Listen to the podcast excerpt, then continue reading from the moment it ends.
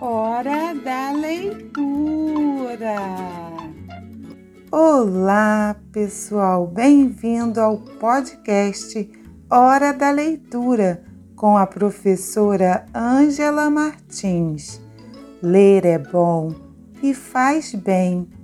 Este é o 16 episódio da temporada 2021 e você vai ouvir a história O Pai que Cata Piolhos, com as memórias de infância de um menino indígena que virou escritor e nos fala das tradições de seu povo munduruku, transmitidas pela narrativa oral de quando ele ouvia histórias enquanto, por exemplo, seu pai catava piolhos em seu cabelo e lhe fazia carinho na cabeça. São histórias indígenas do livro Catando Piolho, Contando Histórias, do escritor Daniel Munduruku, ilustrado por Maté e publicado pela editora Brinkbook. Preste atenção, a história vai começar. O pai que cata piolhos. Meu pai sempre gostou de catar piolhos. É muito ágil com as mãos e sabe perseguir os mais teimosos e difíceis. É que os pais são caçadores e sabem esperar a hora certa para dar o bote. Ele primeiro observa, examina, para depois agir. Às vezes isso me irritava, pois eu queria brincar e não ficar ali naquela posição esperando que papai tomasse a decisão de sair no rastro daqueles serzinhos inquietantes. Numa aldeia, é papel do homem educar o menino nas artes da caça e da pesca. É papel dele ensinar coisas práticas que ajudarão os meninos a se tornarem úteis para a sociedade e para a sua família. É o homem que ensina e a comunidade toda educa. Só que ele não estava ali apenas para tirar piolhos, estava ali para contar histórias também. E fazia isso como ninguém conhecia muitos caminhos da floresta e podia me contar tantas histórias que nunca mais acabavam.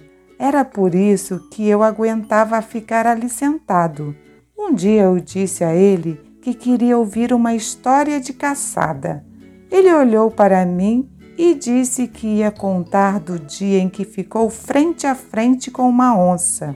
Acomodei-me no seu colo e ele foi contando que num dia distante havia sonhado que iria ter sorte na caçada.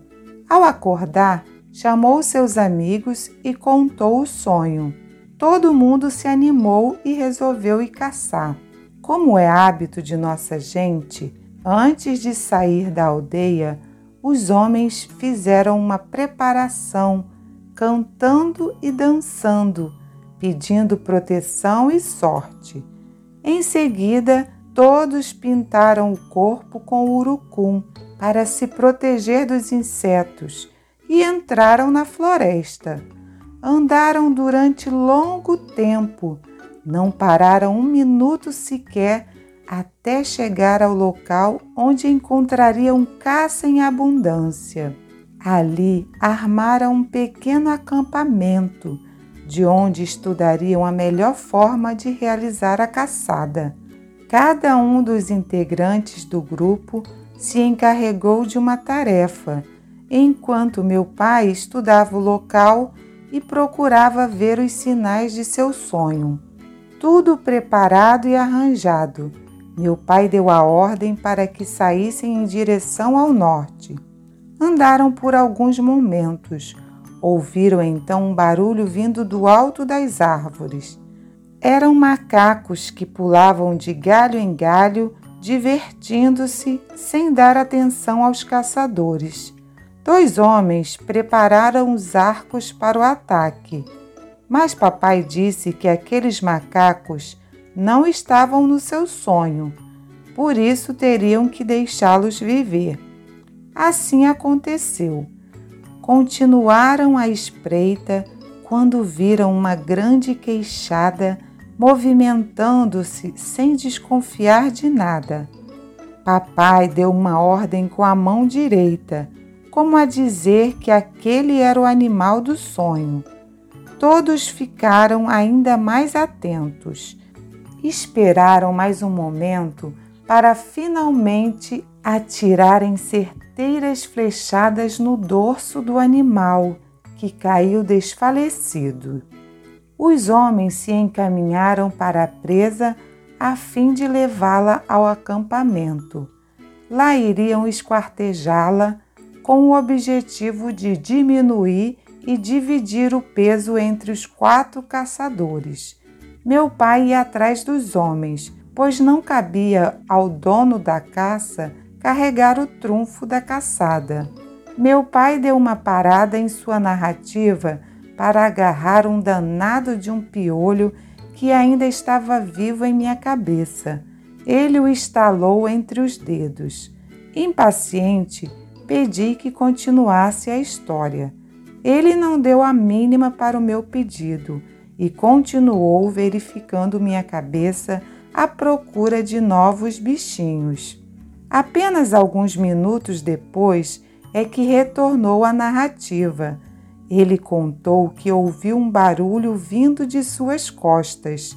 Imaginou que era uma outra queixada que estava à procura do amigo. Colocou uma nova flecha no arco e voltou por alguns metros sem avisar aos companheiros, que àquela altura já estavam bem adiantados. Cuidadosamente, meu pai acocorou-se. Queria ver que caça se aproximava antes de desferir um golpe fatal. Notou, porém, que havia algo errado. Não conseguia mais identificar o som emitido. Ficou ainda mais confuso quando percebeu que o novo som vinha de trás. Era um som acompanhado de um ronronar de onça parecia estar bem perto dele. Por isso, tinha de ter cuidado para não fazer nenhum movimento brusco. Caso contrário, estaria em maus lençóis. De olhos fechados para controlar o medo, papai foi se virando lentamente. Quando abriu os olhos, notou uma enorme onça bem à sua frente tremeu de medo de ser atacado. O felino olhou bem dentro de seus olhos, deu um forte rugido e correu, desaparecendo na floresta. Papai contou que se sentou aliviado para deixar passar a tremedeira das pernas e se recuperar do susto. Por que a onça não te atacou, papai? Eu quis saber. Talvez porque ela já tivesse se alimentado um pouco antes. Só por isso? Perguntei brincando. Não sei direito, filho. Tenho a impressão de que ela descobriu ao olhar dentro de meus olhos que naquele dia não era muito bom me atacar.